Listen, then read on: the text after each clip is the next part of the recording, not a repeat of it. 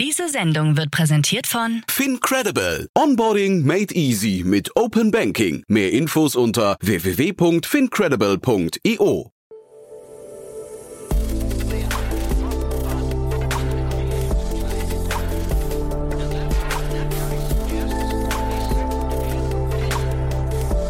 Startup Insider Daily. Morgen Update. Einen wunderschönen guten Morgen und herzlich willkommen zu Startup Insider Daily. Mein Name ist Jan Thomas. Heute ist Montag, der 27. September. Ja, das hier sind heute unsere Themen. EQT bessert sein Zoo Plus Übernahmeangebot nach. Deutsche hoffen mehrheitlich auf Technologielösungen gegen den Klimawandel. Demnächst kommt möglicherweise auch Kaffee aus dem Labor. Das Wirtschaftsministerium kannte das umstrittene Positionspapier des Beirats Junge Digitale Wirtschaft anscheinend doch.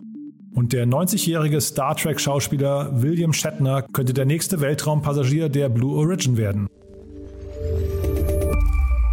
Ja, ich hoffe, ihr hattet einen tollen Wahlabend. Äh, leider sind wir ja noch genauso schlau wie vorher, aber das soll nichts daran ändern, dass wir heute wieder eine tolle Sendung für euch haben. Bei uns zu Gast im Rahmen der Reihe Investments und Exits ist Enrico Melles von Project A.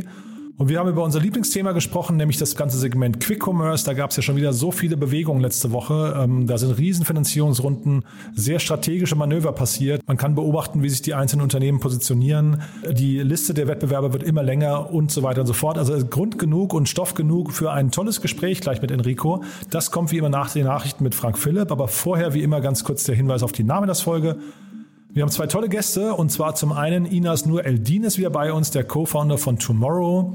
Es ist bereits das dritte Mal, dass Inas hier ist ähm, und wir haben diesmal gesprochen über die neue Finanzierungsrunde. 14 Millionen Euro hat das Unternehmen erhalten, entwickelt sich also großartig und geht auch langsam auf die 100.000 Kunden zu. Was die Gründe für die tolle Entwicklung sind, das hören wir nachher. Außerdem ist bei uns zu Gast Axel Reutsch. Er ist Vice President Strategic Partnerships bei Sortlist es ein Münchner Unternehmen, das eine Art Agenturmatching macht. Und Agenturmatching ist auch das Unternehmen, das Axel an Sortlist verkauft hat vor zwei Jahren. Hier gab es jetzt eine neue Finanzierungsrunde, 11 Millionen Euro sind geflossen und man möchte damit die Position als europäischen Marktführer festigen. Ist auch ein sehr spannendes Unternehmen, steckt natürlich viel drin und 11 Millionen Euro sind ja natürlich auch kein Pappenstiel. Also von daher zwei tolle Gespräche nachher, zwei tolle Finanzierungsrunden. Ab 14 Uhr geht es hier weiter. Jetzt wie gesagt die Nachrichten mit Frank Philipp und dann Enrico Mellis von Project A. Vorher nur noch mal ganz kurz wie immer die Verbraucherhinweise. Werbung Hi, hier ist Nina, Content Managerin bei Startup Insider. Suchst du deine nächste große berufliche Herausforderung? Dann melde dich bei uns. Wir suchen aktiv nach neuen Teammitgliedern, die Startup Insider zum führenden Informationsmedium der deutschsprachigen Startup-Szene machen wollen. Aktuell suchen wir Sales Manager, Customer Success Manager, Finanzmanager sowie Werkstudenten in den Bereichen Sales, Product und Content. Aber auch wenn keine passende Stelle dabei ist, melde dich trotzdem bei uns. Wir suchen immer nach leidenschaftlichen Menschen, die mit Startup Insider Großes bewegen wollen. Also, um mehr zu erfahren und dich zu bewerben, geh jetzt ganz einfach auf startupinsider.de/slash insider. Startup Insider Daily. Nachrichten. Whatever her price would have been, I want to buy it. EQT bessert Zooplus Übernahmeangebot nach. Im milliardenschweren Poker um den Münchner Online-Tierbedarfshändler Zooplus hat das schwedische Private Equity Unternehmen EQT sein Angebot erhöht und bietet nun insgesamt 3,6 Milliarden Euro für die Übernahme. Dies entspricht 470 Euro pro Aktie und damit mehr als das Angebot des US-Rivalen Hellman Friedman. Der Zooplus-Vorstand um Gründer Cornelius Patt zeigte sich erfreut über das neue Angebot und kommentierte dies wie folgt. Zooplus beabsichtigt, den Wert für seine Aktionäre zu maximieren und gleichzeitig einen finanziellen und strategischen Partner zu finden, um den eigenen Wettbewerbsvorteil zu stärken und die Marktführerschaft auf dem wachsenden und sich schnell wandelnden europäischen Heimtiermarkt auf lange Sicht auszubauen. This technology is going to change the world. Deutsche hoffen auf Technologien gegen den Klimawandel. Mehr als die Hälfte der Menschen in Deutschland sieht technische Innovationen als Möglichkeit, um den CO2-Ausstoß zu vermindern und damit letztendlich den Klimawandel zu verlangsamen.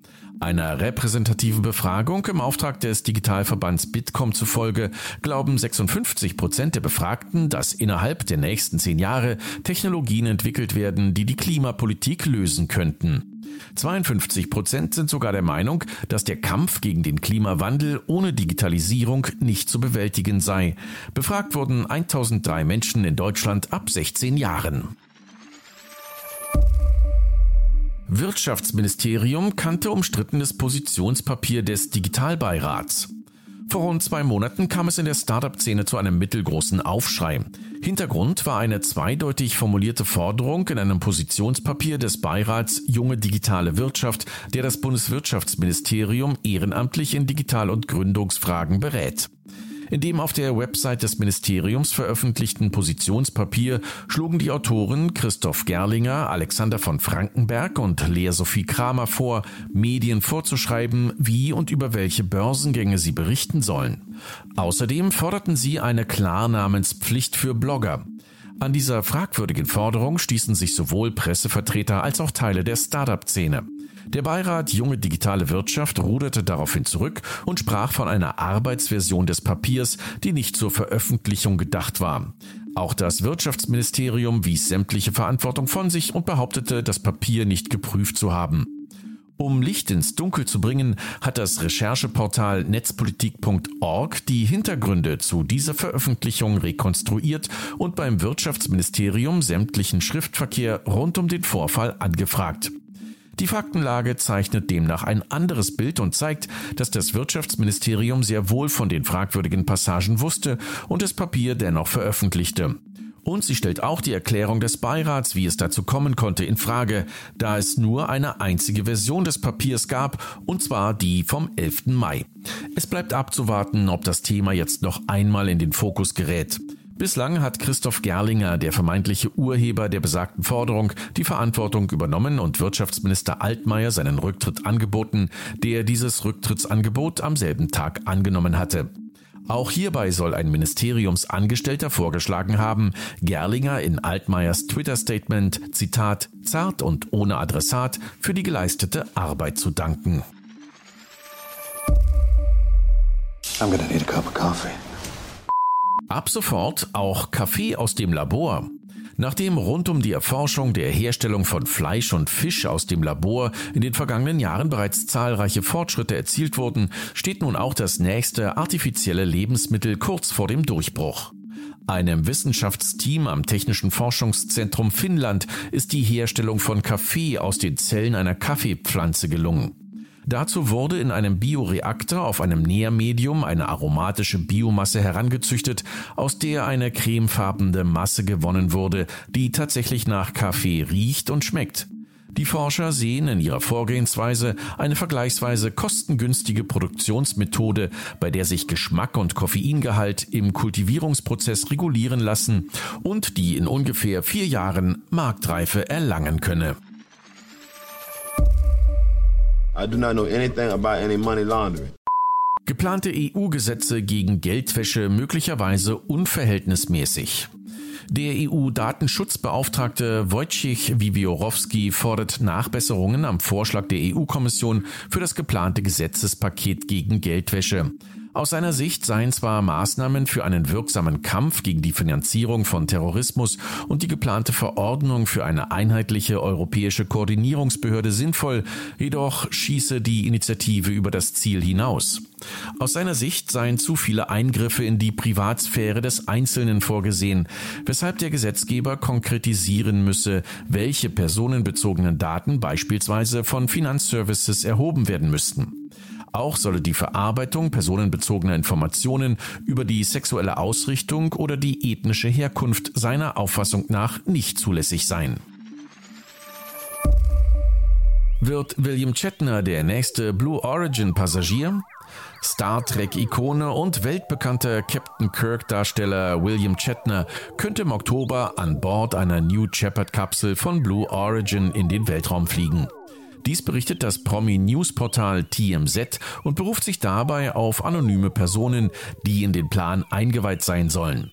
Chetner, der im März seinen 90. Geburtstag feierte, wäre dann die älteste Person, die jemals ins All geflogen ist. Bislang hält diesen Rekord die Flugpionierin Wally Funk, die mit 82 Jahren Passagier des ersten New Shepard Flugs im Juli war.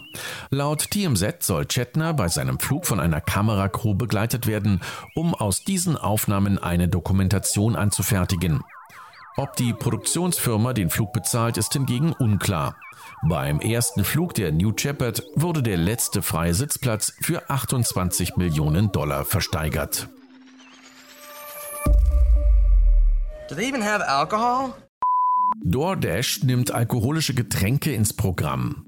Nach dem gerade erfolgten und viel beachteten Investment in den deutschen Quick-Commerce-Anbieter Flink erweitert der größte US-Lebensmittellieferdienst DoorDash sein Produktangebot für die Auslieferung auf alkoholische Getränke. Kunden in 20 US-Bundesstaaten, in denen dies rechtlich zulässig ist, sowie in Kanada und Australien können jetzt Wein, Bier und Spirituosen zur Lieferung oder Abholung bei Tausenden von Restaurants, Lebensmittelgeschäften und Einzelhändlern bestellen. Für DoorDash ein weiterer Schritt, um sich von seinem direkten Konkurrenten Uber abzusetzen. And uh, we need new laws to protect these people. Kalifornien erlässt Gesetz gegen überzogene Leistungsalgorithmen. Der E-Commerce-Gigant Amazon steht aufgrund seiner Arbeitsbedingungen immer wieder in der Kritik. Zuletzt waren Berichte von Amazon-Arbeitern bekannt geworden, die in Flaschen pinkeln, um bei der Erfüllung ihrer teils drastischen Leistungsziele keine Zeit durch Toilettenpausen zu verlieren. Dabei bewerten oft automatische Systeme die Produktivität der Mitarbeiter, während Angestellte, die nicht hart genug arbeiten, gefeuert werden. Bekannt wurde auch, dass es an den Standorten, wo Amazon Leistungsquoten durch Algorithmen durchsetzt, besonders viele Verletzungen unter den Arbeitern gibt. Auch gaben in einer Umfrage 55 Prozent der Befragten an, seit ihrer Arbeit bei Amazon unter Depressionen zu leiden. Um Lagerarbeiter vor überzogenen Quoten zu schützen, hat der kalifornische Gouverneur Gavin Newsom unter dem Namen Bill Number 701 ein Regelwerk unterschrieben, das somit ab sofort in Kraft gesetzt ist. Das neue Gesetz soll Amazon und ähnliche Arbeitgeber dazu zwingen, die Leistungsalgorithmen transparenter zu gestalten, damit Angestellte in Zukunft über die zu erreichenden Leistungsziele informiert werden und diese auch anfechten können. Daily Fun Fact What is going on here? NFT und Kryptomarkt wird zunehmend bizarrer. Der NFT von Side-Eyeing Chloe konnte, wie bereits berichtet, in den letzten Tagen im Rahmen einer Auktion versteigert werden. Das acht Jahre alte Video der kleinen Chloe Clem, Side-Eyeing Chloe, gilt als eines der berühmtesten Memes im Internet und verzeichnet als YouTube-Video über 20 Millionen Aufrufe. Zu Auktionsende lag der Verkaufspreis bei 25 Ethereum, umgerechnet 59.177 Euro. Damit liegt der Kaufpreis von Side-Eyeing Chloe bei nur rund einem Viertel der zweiten aufsehenerregenden NFT-Auktion der Woche. In den USA wurde nämlich auch das erste digitale Smiley der Welt versteigert, also genau genommen die Zeichenfolge Doppelpunkt Bindestrich Klammer zu. Der zunächst nicht bekannte meistbietende ließ sich das Emoji am Donnerstag 237.500 Dollar, umgerechnet etwa 200.000 Euro kosten. Und wem das noch nicht verrückt genug ist, der sollte seinen Blick auf Mr. Gox werfen, einem Hamster aus Deutschland, der mit Kryptowährungen handelt und dessen Performance angeblich besser ist als die von Warren Buffett und dem S&P 500. Während er von einer Kamera gefilmt wird, rennt Mr. Gox in seinem Laufrad, dem sogenannten Intention Wheel und bestimmt damit, welche der knapp 30 Kryptowährungen gehandelt werden sollen. Geht er anschließend durch einen der beiden mit Buy oder Sell gekennzeichneten Tunnel, wird die jeweilige Aktion ausgeführt. Seine Käufer haben dabei immerhin den Gegenwert von 20 Euro. Startup Insider Daily. Kurznachrichten. Otto räumt auf und nimmt neben Schlaffeld, Your Home und Co. auch die Webseite von Neckermann vom Netz. Die Begründung, Subshops seien für Otto immer weniger sinnvoll, da sie mit hohem Aufwand verbunden seien und konträr zur neuen Strategie liegen, das Shoppingportal otto.de zu einem zentralen Online-Marktplatz aufzubauen. Um lokalen Vorschriften zu entsprechen, hat die führende Kryptobörse angekündigt, ab Ende des Jahres australischen Kunden keine Futures, Options und Leverage Tokens mehr anzubieten. Bestehende australische Nutzer hätten nun 90 Tage Zeit, um ihre Positionen zu schließen. Twitter hat bekannt gegeben, dass man die Videoqualität in seinem Netzwerk verbessert habe. In Zukunft sollen Videos, die zu dem Dienst hochgeladen werden, weniger verpixelt erscheinen, um ein besseres Seherlebnis zu bieten, so das Unternehmen. Um sich spontan mit anderen Nutzern austauschen zu können, hat Clubhouse mit der Wave-Funktion ein neues Feature vorgestellt, mit dem kurzfristige Talk-Sessions ganz einfach durchgeführt werden können. Dadurch können Nutzer ihren Clubhouse-Kontakten anzeigen, dass sie momentan in der App aktiv und bereit für einen spontanen Austausch sind.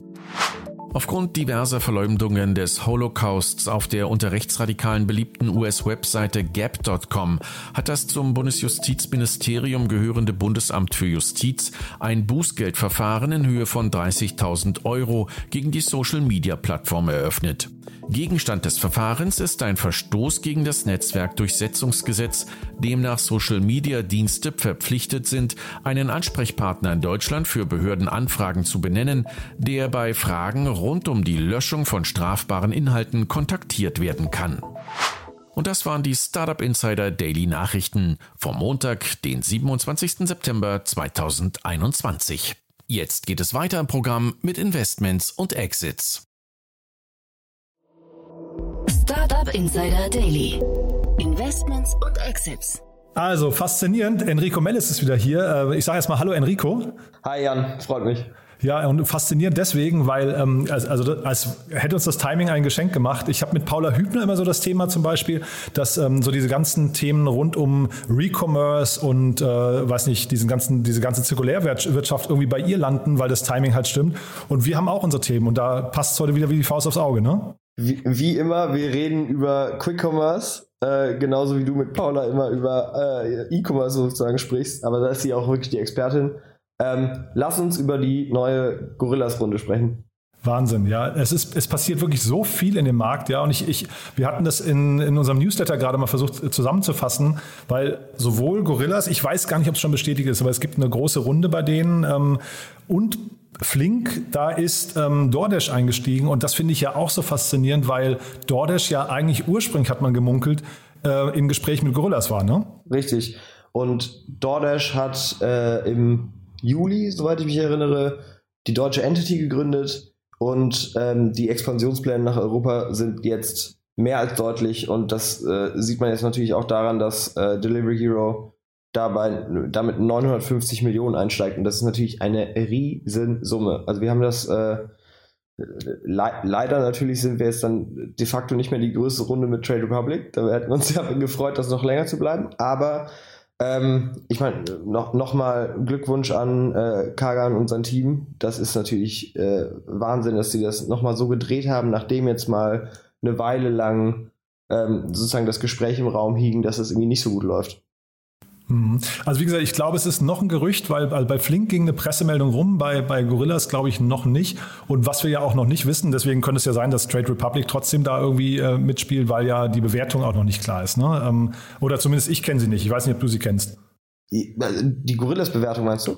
Ja, meine ich, ja. Genau, ähm, ja, also ich, ich glaube, das ist schon mehr oder weniger fix. Man, äh, die Gerüchte, äh, die, die, Gerüchte, die Gerüchte festigen sich, aber es werden wahrscheinlich drei Milliarden sein, ja. Wahnsinn. Und Gorillas stand die ganze Zeit im Verdacht, ne, dass, ähm, dass sie äh, Schwierigkeiten bekommen, die Runde zu closen. Ne? Dann, wie gesagt, jetzt auch mit, mit DoorDash, dieses Hin und Her.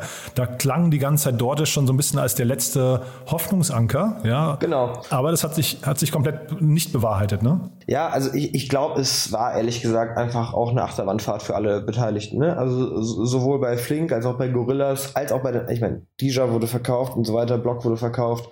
Ich glaube, da ist aktuell wirklich Achterbahnfahrt auf C-Level bei diesen Unternehmen, weil ähm, klar, der, der Markt funktioniert am besten, wenn man den konsolidiert. Und ähm, ja, das, äh, da, da gibt es ein paar Player, die haben natürlich strategische Interessen, so wie es Delivery Hero oder DoorDash.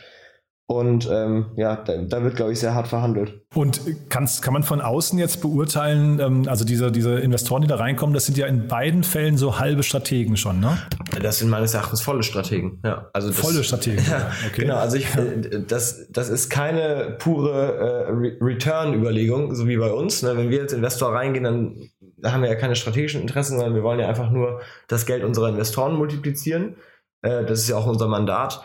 Und ähm, bei Delivery Hero als, ähm, als DAX-Unternehmen mittlerweile ne? und bei, bei DoorDash als, äh, ich würde sagen, amerikanischer Market Leader sozusagen, ist das äh, eher eine, eine klare operative Expansionsstrategie. Bei, ähm, also ich, ne, wir, das sind alles nur Gerüchte, aber ich hatte ähm, damals, als äh, Gorillas im Gespräch mit DoorDash war, vernommen, dass möglicherweise äh, Gorillas diesen Deal nicht machen wollte, weil DoorDash sich zu sehr einmischen wollte eben in die Strategie des Unternehmens, unter anderem auch die US-Expansion von Gorillas stoppen wollte.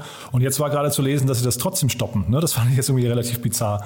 Ah, das, das habe ich ehrlich gesagt nicht gelesen, aber das ähm, er, erscheint mir ehrlich gesagt wie ein, wie, wie, also das erscheint mir sehr, sehr logisch, ne? weil äh, da, ich glaube, da haben wir eben jetzt schon im Vorfeld drüber gesprochen, Jan, da ist, ähm, dieser Markt funktioniert halt eigentlich nur, wenn du die Nachfrage alleine als einziger Player bündeln kannst. Ich saß ja früher bei Foodora drin, wir haben uns mit äh, Delivery, äh, mit Deliveroo damals die ähm, Köpfe eingeschlagen, gerade Marketing.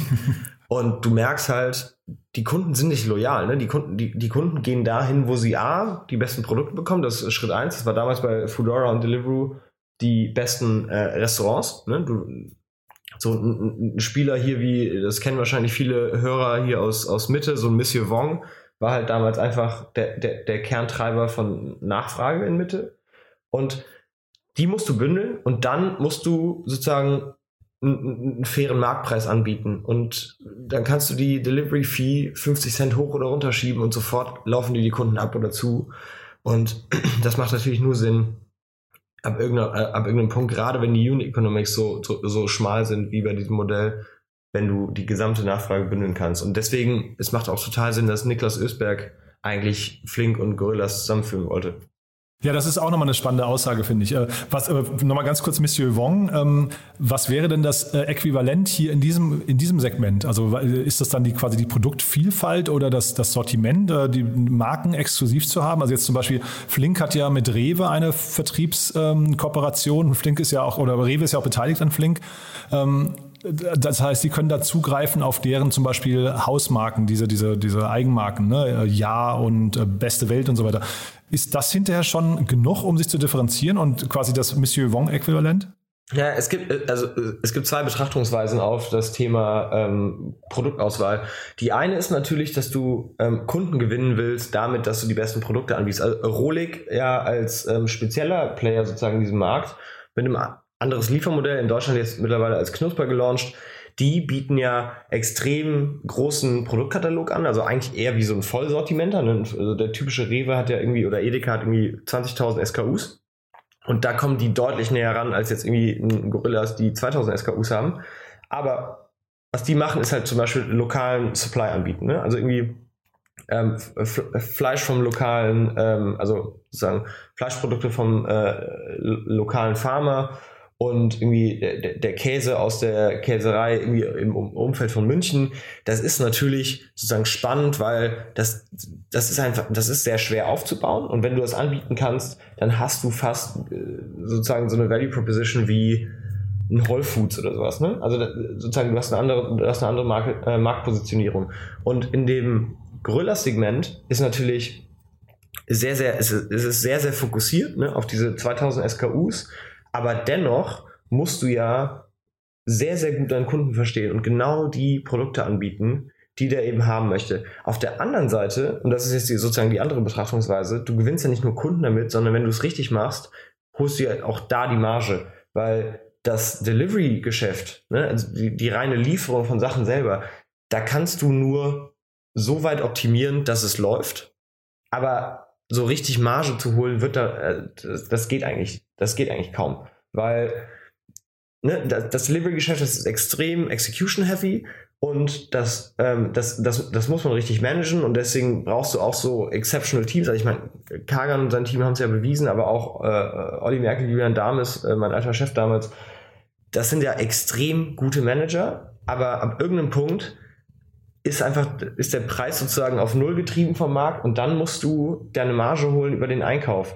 Und deswegen macht es auch total Sinn, dass Edeka bei Picknick drin ist, dass äh, Rewe bei Flink drin ist, weil die haben natürlich da einen riesen Apparat an, äh, sozusagen ein Einkaufsbackend, was einfach viel, viel bessere Preise holen kann. Ich meine, Gorillas in den Anfangstagen, scrappy as they were, sind einfach mit einem Sprinter zu, zur Metro gefahren, einfach palettenweise Kram eingekauft. Und das hat ja auch super funktioniert, um Traction aufzubauen. Aber irgendwann musst du einfach eine Supply, äh, äh also sozusagen eine Procurement-Kette bauen. Und ähm, darüber ist die Marge dann zu holen. Und das ist ja auch nicht wenig. Ne? Also da kannst du teilweise 10, ja, teilweise, kommt, auf, kommt aufs Produkt jetzt an, ne? aber 10 bis 20 Prozent ähm, Marge nochmal reinholen und dann fliegt das Modell. Weil wenn du dann sozusagen äh, mehr oder weniger als Nullnummer deine, deine, deine Fahrer ausgelastet bekommst mit hopefully irgendwie vier, ja, äh, ich meine, die sagen alle, sie wollen sechs schaffen, aber ich glaube, sie schaffen vier, vier Deliveries die Stunde. Ja, dann kannst du ja ausrechnen, wenn der Fahrer dich tatsächlich irgendwie ähm, 10,50 Euro plus du hast ja einfach mehr Fahrer, als du ähm, tatsächlich brauchst, weil du hast natürlich einen Buffer. Aufgrund des Lieferversprechens, ne? Genau, wenn er dich dann irgendwie 14 bis 16 Euro kostet, äh, die Stunde, dann musst du die Marge über den Einkauf holen. Also ich frage mich immer, wie gesagt, ich möchte das, äh, ich finde Gorillas und so weiter, ich finde das alles sympathisch und so weiter, aber ich frage mich immer tatsächlich, ob man ein echt skalierendes Unternehmen hinterher auf Basis von Fahrradlieferdiensten äh, aufbauen kann. Ja, also ob man da überhaupt vorankommt, weil das ist so kleinteilig und äh, so auch, ich glaube, die Fluktuation und, und, und die Fragilität ist so hoch, da bin ich echt so ein bisschen unsicher, muss ich sagen. Ja, also ich meine, die, die Frage, ich, ich sprich mal mit dem Rolik-Team oder mit dem Picknick-Team, was die halt machen, ist, die sagen, du, du bestellst und dann zwei Stunden von jetzt bieten wir dir einen drei Stunden Lieferslot an oder sowas, ne? Und dann, ähm, oder in vier Stunden, das kommt jetzt ein bisschen drauf an, wo man ist.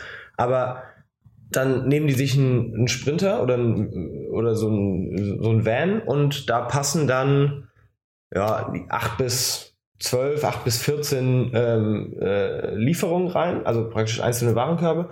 Ähm, abhängig davon, ob du Getränke, ob der Kunde jetzt Betränk, äh, Getränke mitbestellt äh, oder wie groß der Warenkorb einfach ist. Also zum Beispiel ein 50 Euro Warenkorb ist natürlich einfach platzsparender als jetzt so ein 150 Euro, ich bestelle für die ganze Familie es für zwei Wochen irgendwie Essen. Ähm, und dann fährst du den aus über vier Stunden. Länger geht auch gar nicht, weil die Kühlkette das nicht aushält. Das, das sozusagen, äh, das ist einfach ein regulatorisches Problem. Ne? Du darfst nicht diese Kühlkette so lange unterbrechen. Ähm, und Genau, äh, mit dem Van sehe ich natürlich total, dass das funktioniert, wenn die Nachfrage hoch genug ist und sozusagen die Nachfragedichte, äh, sozusagen Demand Density schauen wir uns an, wenn wir solche Themen ähm, sozusagen bei uns intern bewerten, kannst du das schaffen, dass permanent auf, auf, auf einer vier Stunden Route irgendwie 10, äh, 12 Drops zu schaffen sind. Und ein Gorillas hat natürlich das Problem, auf dem Fahrrad, du hast nur so einen Rucksack wie viel passt da rein? Das wollte ich gerade sagen, ja, genau, ne? genau, Also das heißt, die Warenkörbe bei Picknicks sind wahrscheinlich deutlich höher ne, als bei Gorillas. Deutlich, Und ja, du hast wahrscheinlich deutlich. weniger diese, diese Affektkäufe. Ne? Die Leute, die jetzt, ich meine, das war immer das beliebteste Beispiel, ach, ich habe vergessen, Eier zu kaufen, also rufe ich Gorillas an ne? oder, oder, oder hole mir mhm. das in der App, zahle genau. dafür halt von mir aus zwei Euro mehr. Aber wo ist die Marge, wo rechtfertigt sich hinter dieser Deal? Ne? Richtig, also ich meine, das, das gesamte Versprechen von einem Gorilla und einem Flink äh, hängt ja daran, dass sie sagen, irgendwann kauft der Kunde bei uns alles. Also wir ersetzen wirklich den Supermarkt. Ich habe ja wirklich geschafft, 2021 noch nicht in, den Supermarkt zu gehen. Ich habe noch keinen Fuß in den gesetzt. Aber eigentlich, wenn du drüber nachdenkst, auf lange Zeit müsste das Modell ja eigentlich so aussehen, dass du dass du Waren, äh, äh, sozusagen, dass du Warehouses hast, die beides bedienen können. Du kannst sozusagen von dort aus äh, Fahrradfahrer entsenden oder Vans, je nachdem, was der Kunde halt möchte. Und ähm, das funktioniert eben nur, wenn du konsolidierst und genau dahin bewegt sich ja der Markt. Wenn wir uns das jetzt anschauen, wer da investiert, welche strategischen Player da reingehen, dass die Supermärkte schon drinstecken, ähm, das macht in, meines, äh, in, in, in meinem Blick nur Sinn, wenn ähm, ein klarer Konsolidierungsplan besteht und ähm, ja, ich, ich, ich bin mir relativ sicher, dass, ich, dass sich dahin entwickeln wird. Wer ja noch nicht drin ist äh, in dem ganzen Markt, und das wundert mich ein bisschen, ist ja Amazon. Ne? Also Amazon hat ja einfach extrem viel Geld äh, in der Kriegskasse und zeitgleich, man bekommt ja mit, die wandern immer mehr, hat auch äh, Florian Heinemann übrigens in einem, äh, gerade äh, muss man verlinken, ein sehr, sehr guter Podcast im Manager-Magazin-Podcast, äh, ähm, mhm. gerade Zalando analysiert und hat ja. dabei eben aber auch erzählt, wie sich Amazon immer mehr in die Innenstadt bewegt, ja. Ähm, auch jetzt, man munkelt ja Kaufhäuser aufmacht, die haben äh, Whole Foods gekauft und so weiter. Das heißt, es kann natürlich auch sein, dass von der Ecke nochmal Druck kommt, bis hin zu, würde mich gar nicht wundern, wenn die irgendwann sagen, wir kaufen einen DoorDash oder einen Gorillas oder so. Ne? Genau, also äh, äh, Flo, mit, mit dem arbeite ich ja täglich und der kennt natürlich E-Commerce äh, einfach sehr, sehr, sehr gut. Und ähm, es stimmt schon, dass du bei Amazon äh, aktuell vielleicht noch ein Fragezeichen hast, was die eigentlich machen, aber man muss Amazon vielleicht aus, aus einer anderen Warte betrachten, weil anders als jetzt die ganzen Delivery-Player hat Amazon es ja geschafft, aus, also beginnend in den USA, aber mittlerweile ja weltweit, ähm, in erster Linie mal eine Infrastruktur zu bauen. Ne? Also deren Geschäft ist ja eigentlich diesen Infrastrukturanbieter. Ähm, Amazon FBA, AWS, ne? die, die, haben aus eigentlich jeder Kostenstelle in ihrem Unternehmen ein eigenes Business gemacht. Und diese Infrastruktur können die natürlich hebeln, ähm, viel weiter als jeder, äh, als jeder andere Player, der das halt von Null aufbauen muss. Und deswegen habe ich das Gefühl, also meine Einschätzung ist, Amazon würde erst nachgeben und sozusagen Konkurrenten kaufen, wenn die sagen, die haben irgendwas gebaut, was wir nicht selber haben. Und aktuell sehe ich das noch nicht, weil Amazon hat Amazon bündelt enorm die Nachfrage. Amazon hat extrem tiefe Taschen und Amazon hat die, die, die, die Lieferketten und die, die Infrastruktur, um so ein Spiel hier, und das ist ja extrem margendünn, bei allen Playern aktuell noch margennegativ, viel, viel länger durchzuhalten als alle anderen. Deswegen, ich könnte mir vorstellen, dass die einfach die, die beobachten das sehr genau. Die sind wahrscheinlich auch mit allen in Gesprächen, das weiß ich nicht, das ist jetzt eine Vermutung. Ähm, aber die werden ähm, da in Warteposition sein, bis da irgendwas entsteht, was sie selber aktuell nicht haben. Und noch sehe ich das nicht. Na, wahrscheinlich auch bis, bis äh, wirklich klar ist, ob das Modell überhaupt akzeptiert wird und sich auch rechnen kann. Ich glaube, das ist ja auch nochmal wichtig. Also Amazon ist zwar gewohnt, irgendwie, äh, glaube ich, da äh, weit in Vorleistung zu gehen und zu sagen, wir, wir machen auch erstmal ein paar Jahre lang Verlust, aber es muss ja hinten raus auch äh, Sinn ergeben. Also ne, du brauchst ja für die, für die Börse hinterher auch den, oder ne, fürs Unternehmen selbst auch den Case, dass es irgendwie perspektivisch ein, ein sich rechnender Case ist. Ne? Nee, das, also, das ist total richtig. Ähm, äh, Amazon Fresh ist ja sozusagen auch, ähm, die haben ja ein eigenes Produkt Produkt, ne? aber es ist ja sozusagen bewiesen, dass das Milk Run Modell funktioniert. Also ein, ein Rolik oder ein Picknick in ihren sozusagen ähm, Reifenmärkten, da wo die schon länger unterwegs sind, da wo die Nachfrage auf, aufgebaut haben, die können ja zeigen, dass die Unit Economics funktionieren. Haben auch gerade also 600 Millionen eingesammelt, ne? Darf man auch nicht vergessen, Picknick. Ja. Genau, ja, extrem. Und Rolik wird jetzt auch nochmal eine riesen äh, äh, Runde, ich weiß gar nicht, ob sie es schon verkündet haben, aber da kommen auch nochmal, glaube ich, 500 Millionen rein.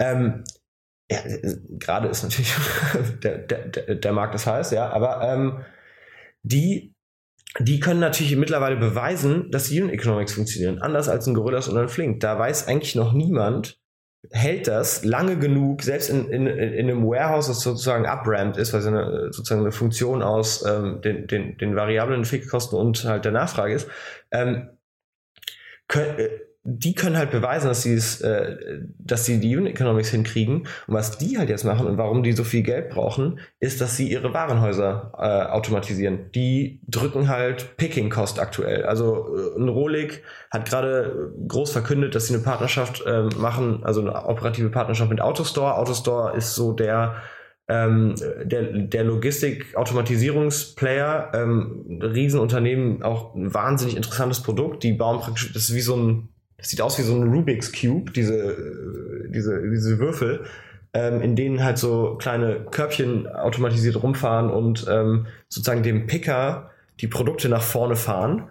Ähm, und da stecken die enorm viel Kohle rein. De aber dementsprechend brauchen die halt auch anders als ein Gorillas, die circa 250.000 ausgeben für ein, Warenhaus, ne, an, an sozusagen Initial Invest, brauchen die halt 10, 15 Millionen. Dafür aber halt ganz andere Lieferstruktur ne? und, und das funktioniert. Ob das bei einem Gorillas und so weiter funktioniert, let's see. Vielleicht nochmal kurz zu, zu Amazon. Also was ich ja da spannend finde, die kennen ja die Kunden deutlich besser schon als ein Gorillas und ein Flink. Ne? Die haben ja extrem viele Kundenbeziehungen und Kundenprofile. Sie haben einen Marketingkanal, das darf man nicht vergessen, mit, äh, mit Prime. Äh, das heißt, sie können dich quasi immer daran erinnern, hey, bestell doch jetzt nochmal schnell die, die Cola zum, zum Filmabend. Ne? Ähm, ne? Also das heißt, da passiert schon viel und sie sind es natürlich maximal gewohnt, ihre Händler zu drücken. Also das heißt, äh, die und auch äh, sie, sie wissen, keine Ahnung, wie man im großen äh, Stil auch Mitarbeiter rekrutiert. Es gab ja gerade diesen HR-Day, wo sie an einem Tag eine Million Bewerbungen hatten, also zumindest nach Eigenaussage, ja. Ähm, das muss man sich, also weltweit, ne? das muss man sich alles mal irgendwie vorstellen. Wir reden also da schon über eine andere Skala. Das heißt, wenn das Modell für die attraktiv ist, kann ich mir schon vorstellen, die kommen da irgendwann und dann wahrscheinlich aber eben äh, über eine Übernahme. Ne? Genau, also ich bin mir sicher, dass Amazon da bald, zumindest die Frage ist in welchen Märkten zuerst, aber äh, dass die da bald auch ihre Schachzüge machen werden. Ähm, Amazon Fresh ist für die, glaube ich, ein absolutes Kernprodukt. Das äh, passt zusammen mit dem ähm, sozusagen dem Prime-Versprechen. Ne? Also das, das gesamte Prime-Produkt ist ja wirklich äh, da, drumherum gebaut, dass man äh, sozusagen alle, alle Formen von Convenience anbietet. Ähm, in äh, äh, witzige Statistik habe ich neulich gelesen. Ähm, es gibt mehr Leute mit ähm, einem Amazon Prime ähm, äh, mit einem Amazon Prime Account in den USA als Leute mit einer Festnetzleitung. also die haben es ist absurd. Also ne, äh, das muss man sich mal vorstellen. Amazon hat es halt geschafft, wirklich gesamt USA mit dem Produkt zu versorgen. Irgendwie, ich glaube, 70 oder 75 Prozent Abdeckung. Ähm, das ist, das ist eine Marktmacht, ähm, das ist, glaube ich, äh, das hat man auch in Europa noch nicht gesehen. Ne? Also ich glaube, da müssen sich sowohl die, äh, die Supermärkte, also Rewe, Edeka und so, ähm, als auch die Lieferservices und auch also praktisch jeder andere, ne? also äh, über die gesamte Supply Chain wirklich warm anziehen ähm, wenn die sagen, Europa ist jetzt unser Markt, da, da, da, da fokussieren wir uns jetzt drauf, dann wird es, glaube ich, wirklich wild. Und es ist natürlich kundenseitig hinterher auch das Benchmark. Ne? Das heißt, äh, Amazon hat äh, den Kunden konditioniert und hat gesagt, äh, 0 Euro Liefergebühr ist äh, für die Prime-Kunden, äh, zumindest wenn man sich ja nicht verklickt oder sowas, ist, glaube ich, der Usus. Ne? Und äh, auch die, die schnelle Liefergeschwindigkeit. Und bei den äh, Quick-Commerce-Anbietern reden wir ja in der Regel über 1,90, glaube ich, ist die Liefergebühr. Und Sie haben jetzt bei Gorillas sogar klammheimlich eine Mindestbestellmenge eingeführt, ne? Macht Sinn. Äh, ich meine, am Anfang war natürlich das Lieferversprechen, du kannst dir auch, ich habe selber, ich habe selber gemacht, einfach eine Cola, ne? Kommst du irgendwie eine Cola für 2 Euro, äh, zahlst 1,80 Liefergebühr, was natürlich irgendwie bescheuert ist, aber ähm, das, das war sozusagen der Weg, um die Kunden an diese Convenience ranzuführen, aber in the long run, es macht keinen Sinn. Du musst natürlich irgendwie mindestens eigentlich ne, 10 Euro, da äh, Foodora, Deliveroo haben damals die 12 Euro Mindestmenge eingeführt. Das darunter kann das Modell nicht funktionieren. Du kannst natürlich sagen, ja, ich, äh, ich subventioniere sozusagen diese, diese äh, High-Convenience-Kunden, die irgendwie gerade einfach nur eine Milch brauchen am Sonntag beim Frühstück, die, die subventioniere ich mit den Kunden, die halt mittlerweile in den Kohorten schon gewachsen sind. Gorillas zeigt ja irgendwie, dass die Kunden im Monat fast viermal bestellen. Also so die Monatskohorten haben jetzt so eine 3,6 oder sowas Frequency nach sechs Monaten. Ähm, da, da, da, musst du natürlich, da kannst du natürlich überlegen, okay, ich, ich subventioniere diese äh, Convenience-Kunden, weil ich hoffe, dass die irgendwann anwachsen zu, ähm, zu größeren Warenkörben, aber die Erfahrung hat gezeigt, dass das nicht funktioniert. Das heißt, man muss einen Mindestbestellwert einführen. Ja. Ja, nee, total spannend. Was ähm, vielleicht nochmal ein kurzer Verweis, ich weiß nicht, ob du das gesehen hast. Ähm, äh, es gibt eine spannende Recherche vom Supermarktblog, denn, also wir haben ja gerade über Edeka und Rewe als quasi Partner oder auch Einkaufspartner, ähm, da geht es um Sourcing. Und ähm, wir haben jetzt einen Player nicht erwähnt, das ist Getir. Die sind ja jetzt mhm. auch in Berlin zumindest äh, stark ja. aktiv, wollen in Deutschland expandieren, haben ganz groß die äh, Säbel gerastet, haben gesagt, sie wollen deutscher Marktführer werden. Aber jetzt hat der Supermarktblock herausgefunden, deren Logistikpartner oder Lieferant äh, ist Leckerland. Und Leckerland, das ist so ein Tankstellenlieferunternehmen. Ähm, äh, was aber äh, nach äh, Aussage von Super, vom Supermarktblog zu 100 Prozent Rewe gehört. Und das könnte natürlich nochmal sein, dass da hinter den Kulissen jetzt eine Schlacht beginnt, weil äh, Rewe sich eigentlich committed hat, hundertprozentig äh, exklusiv mit Flink zu arbeiten. Ne? Äh, spannend, also ich wusste das nicht, das ist äh, echt eine interessante Info was, was man jetzt ja sagen muss, ist, Getir kommt ja aus einem ganz anderen Markt. Die, die, die kommen ja ursprünglich aus der Türkei, die äh, sind expandiert, die haben jetzt auch Deutschland aufgemacht, der Tobias Brüne äh, managt das ja hier in Deutschland und ähm, sind sehr, sehr schnell expandiert in einem Markt, der halt schon extrem umkämpft ist. Genau das gleiche in London. Und ich könnte mir vorstellen, dass man da auch ne, genau die gleiche Konsolidierungslogik äh, verfolgt, die genauso auch ein strategischer Partner wie ein Rewe auf der, auf der Roadmap sozusagen sieht Und dass man da halt sagt, klar, jetzt, ne, wir, wir müssen das alles nebeneinander laufen lassen und schauen mal, was am besten funktioniert, aber in the long run, ich glaube, keiner dieser Player ist so, äh, ist desillusioniert und glaubt daran, dass man da irgendwie äh, ohne Konsolidierung einfach einen Gewinner erzeugt. Ich glaube, da ist, da, da wird sehr, sehr viel hinter verschlossenen Türen schon diskutiert, wie man das zusammenführen kann. Genau, und dann vielleicht abschließend nochmal, es gab ein äh, sehr gutes Interview, einfach das können sich die Hörerinnen oder wir, äh, wir verlinken es auch gerne bei die Hörerinnen und Hörer mal durchlesen. Bei äh, Business Insider hat äh, gerade letzte Woche der Volt-CEO Kusi, äh, Mika, Mika Kusi heißt er, glaube ich, mhm. oder Miki Kusi, äh, hat gerade erzählt, dass sie in Deutschland auch stark expandieren wollen und eben hier auch noch anfangen wollen, große supermarktähnliche Warenhäuser aufzubauen. Also das heißt, die greifen auch nochmal an.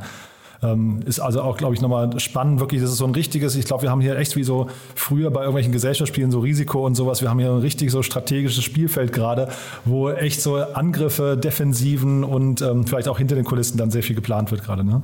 Genau, und ich glaube, die interessante Frage ist eigentlich, was ist das knappste Gut Ne, wenn du dieses Modell ausrollst. Sind das die Fahrer? Man merkt ja jetzt schon, Fahrer rekrutieren äh, ist für alle Player gerade ziemlich schwierig. Die 10,50 Euro äh, Stundenlohn werden von einigen auch schon gehoben. Also die Fahrer bei einem äh, Picknick oder einem Rohlig verdienen ja eh schon mal mehr. Da, ne, die Dynamik ist natürlich interessant, aber ich glaube, äh, meine These ist sozusagen, dass das, das tiefste, das knappste Bottleneck ähm, wird Real Estate. Weil diese Warenhäuser gibt's nicht wie Sand am Meer. Das ist tatsächlich. Ach echt, ja, das hätte ich gar nicht gedacht. Genau. Also die Landlords äh, sind ja auch nicht blöd, ne? Die wissen schon, die Nachfrage steigt, man kann da jetzt höhere Preise verlangen, die, ähm, die, die Kosten von Warenlagern steigen enorm. Ich glaube, aktuell so als Real Estate-Investor, ich glaube, die Leute, die in ähm, Warenlager investiert sind im großen Stil, die kommen vor Lachen nicht mehr in Schlaf, weil dann sehe ich gerade wirklich, also der Markt, der, der, der drückt enorm. Ganz anders als natürlich Retail, der, äh, was ein Segment ist, was natürlich während, äh, während Corona sozusagen total abgeschmiert ist. Ne? Aber ähm, ich, meines Erachtens wird das das Bottleneck, weil ich meine, du kennst ja Berlin, du lebst ja hier äh, genauso wie ich. Wie viele neuralgische Punkte gibt es, an denen jetzt mal gerade boah, für Gorillas-Modell 300 bis 400, äh, für ein Picknick-Modell, äh, äh, für so das, das Mittelding 800 bis 1200 und für ein Picknick tatsächlich ja teilweise äh, deutlich größer irgendwo im, im Speckgürtel von der Stadt warenlagerfrei sind. Das ist nicht einfach, das ist äh, sehr, sehr teuer und ähm, das, da, da geht eigentlich meines Erachtens, ähm, da ist sozusagen der, der Kampf am, am, am schlimmsten. Ne? Da wird sich am meisten geprügelt um strategische äh, Überhand.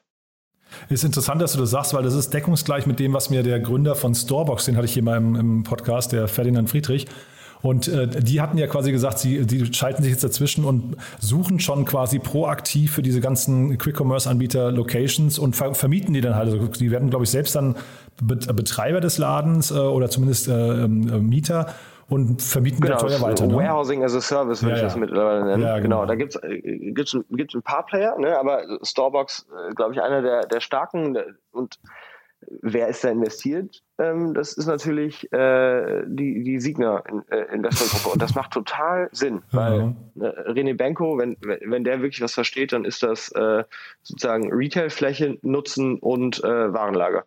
Und das ist meines Erachtens auch eine, eine, ein sehr, sehr starkes Businessmodell. Weitergedacht, Know Yes Technologies, da ist, ähm, ist ja so ein Player, die ähm, sozusagen diese, dass das Autostore macht, sozusagen in, in sehr, sehr klein anbieten für diese Mikro-Warehouses. Äh, auch da, ne, da, da, das macht für mich A total Sinn, weil die Nachfrage dafür groß ist und B, das ist meines Erachtens auch einer der Treiber, um die Unit Economics zum, zum Laufen zu bringen.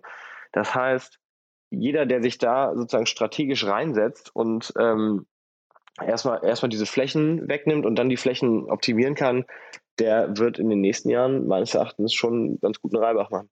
Also mit Blick auf die Uhr, äh, Enrico, wir, wir merken ja, glaube ich, beide, wir sind total fasziniert, glaube ich, von diesem Markt, weil der so unglaublich in Bewegung ist und weil da jetzt eben diese ja. strategischen Aspekte reinkommt. Und was ich bisher, also ich gebe dir total recht, die Retail-Flächen habe ich jetzt nicht so gesehen. Bis vor kurzem habe ich ja gedacht, Kapital ist möglicherweise dann wieder das Problem, weil ja eben diese Finanzierungsrunde bei Gorillas scheinbar geplatzt schien, ja. Ist jetzt nicht mehr das Thema. Jetzt plötzlich geht's geht's um, um andere äh, Stellschrauben. Und ich glaube, das wird super interessant in den nächsten Wochen oder Monaten. Das ist ja eine Sache, die, die passiert ja hier in Turbogeschwindigkeit, ne?